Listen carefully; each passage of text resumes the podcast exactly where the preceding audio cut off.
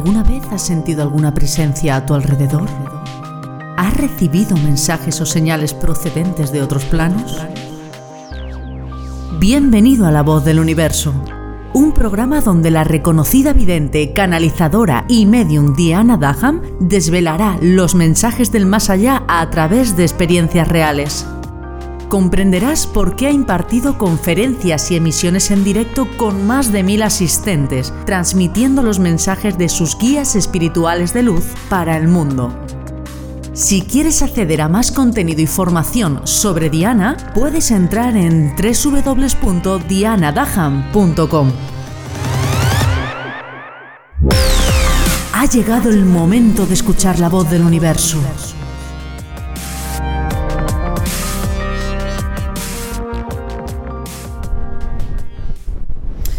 Así transcurrió mi vida. Entre la parte espiritual, la parte terrenal, las broncas que me pegaban mis guías espirituales de luz, porque sí, esto también ocurre. No me libro de sus broncas, pero bueno, todo esto os lo voy a ir explicando en los próximos podcasts, porque de verdad que hay mucho, mucho, mucho que contar.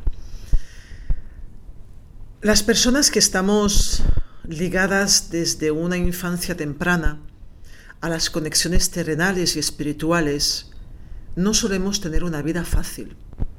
Y esto te lo cuento por si es tu caso, por si tienes un hijo, un sobrino, o conoces alguna criatura que en algún momento la puedan, puedan pensar que es hiperactivo, hiperactiva, que tenga problemas de concentración, que tenga problemas de esquizofrenia, de bipolaridad. Sí, no me estoy, no me estoy yendo del tema. En muchas ocasiones, a día de hoy, pensamos o se diagnostican a niños con enfermedades, bueno, quien dice niños también dice adultos, eh, cuidado. Se diagnostican a niños o adultos con una enfermedad que no es tal. En ocasiones las personas, como es mi caso, tenemos esa conexión de alma y escuchamos voces que nos hablan. No siempre, señores médicos, no siempre que se escuchan voces significa que estamos locos o que tenemos esquizofrenia. Vas a ver a lo largo de mis podcasts que soy una persona ah, que me cuesta mucho seguir un guion de hecho, no lo sigo nunca. Cuando hago mis conferencias, cuando hago mis talleres, me dejo llevar, me dejo, dejo que todo salga canalizado. Pero te voy a explicar el por qué te estoy diciendo esto ahora mismo. Porque este segundo podcast era mi segunda presentación, pero ya me estoy yendo, como decimos aquí en España, por los cerros de Úbeda. Porque cuando te estaba contando esto de que no siempre que escuchamos voces significa que estamos enfermos mentalmente, me ha venido automáticamente a la cabeza una sesión que tuve en uno de mis despachos. Calculo que esta sesión debe, debe hacer unos siete años atrás que se realizó. No recuerdo cómo se llamaba la chica. De hecho, si lo recordara tampoco lo podría decir. Así que vamos, vamos a inventarle un nombre. Vamos a decir que se llama, se llama Pepita. Pepita entró un día frío de invierno, sí que recuerdo que tenía la calefacción a tope, y es, es difícil porque ese despacho está en Barcelona y en Barcelona es, una ciudad que por contaminación ambiental, por coches, por, todo lo que conlleva la, luz también, la contaminación, contaminación lumínica, pues es, es, muy complicado que haga frío. Pero ese día sí que es verdad que hacía bastante frío. Yo solamente hacía que tocar la estufa, el radiador, porque pensaba que, pues, que se había estropeado, ¿no? Pero no, no se había estropeado. Entró una chica aproximadamente de unos 35 años, muy elegante, con la cabeza muy amueblada, sabía perfectamente lo que necesitaba y lo que quería. Se sentó y antes de que yo le preguntara nada, directamente me dijo, necesito por favor que ayudes a mi hermano. Me la quedé mirando un poco sorprendida y con los ojos mirando si encontraba a su hermano detrás de ella. El hermano no estaba ni en formato de alma, por lo tanto, no estaba difunto y tampoco estaba físicamente. No la comprendí me dijo, dime lo que ves en mi hermano. Esto os lo voy a resumir, ¿eh? eh, me enseñó la foto de su hermano y yo a través de las fotografías pues tengo la capacidad de leer, conectar con el alma de la persona, de leer los cuerpos astrales de las personas, el alma, ay perdón, el aura, eh, puedo ver si van acompañados de un ser difunto, puedo ver si tienen una magia negra, si hay un bloqueo.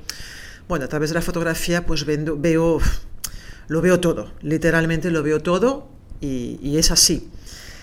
Entonces recuerdo que, claro, que yo miraba a esta chica y la miraba porque la veía muy terrenal, cosa que también me chocaba que estuviera frente a mí en el despacho. Y estaba buscando las palabras para que ella pudiera comprender y entender lo que le tenía que decir. Finalmente, ella vio mi apuro y me dijo, Diana, por favor, habla, o sea, vomita, habla sin tapujos, por eso he venido contigo. Y mi respuesta fue, tu hermano no hizo, perdón, el alma de tu hermano no hizo el reset cuando volvió a encarnar en ese cuerpo, en el cuerpo que tiene actualmente. ¿Veis cómo me oí por los cerros de Úbeda? Porque yo tendría que haber empezado para explicaros lo que es el reset, pero bueno, vais a ver cómo me vais a conocer y me vais a comprender finalmente la forma de comunicar que tengo. El reset, de una, forma, de una forma resumida, significa que cuando morimos, nuestra alma tiene que pasar por varios formatos uh, estructurales de limpieza, de elevación, tal, tal, tal. Cuando llega a una cierta frecuencia energética, vuelve a bajar a la tierra para volver a encarnarse. Bueno, pues el alma de este muchacho no hizo ninguno de los pasos que os acabo de contar. O sea que directamente falleció en su vida anterior y volvió a nacer sin limpiar las conexiones y los recuerdos de ADN de sus vidas anteriores. ¿Qué es lo que pasó? Pues que esta criatura, bueno, esta criatura no, porque tenía 28 años, pero este chico, eh, su alma estaba viviendo aquí en la Tierra, en un cuerpo físico, pero su energía estaba enganchada en vidas anteriores, sobre todo en la última, que fue una vida bastante complicada. Madre de Dios, este muchacho tenía absolutamente todos los portales energéticos abiertos. Este chico es que era tremendo. Yo, yo veía a través de la fotografía cómo le entraban seres de luz para hablarle, para calmarle. Veía en, en la fotografía cómo le entraban seres de la oscuridad para atormentarle veía también como su alma se desenganchaba del cuerpo, porque su alma necesitaba como volver a conectar con la divinidad para sanar algo que no sanó antes de reencarnar. Vamos, yo, yo, yo, yo recuerdo que yo veía a este chico, eh, me daba una pena tremenda porque yo veía como un cuerpo inerte rodeado de un tormento de energías para acabar literalmente loco. Y esto fue lo que le expliqué a su hermana, de la mejor manera que pude. También es verdad que eso se lo expliqué un poco más detalladamente. Entonces recuerdo que esta muchacha se, se, recolzó sobre, sobre su asiento y se puso a llorar.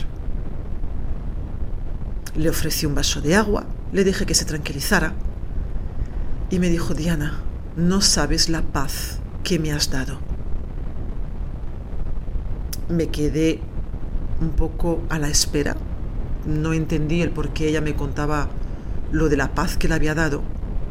Y cuando me lo explicó, ahí sí que fui yo la que se quedó en la silla con los ojos como platos.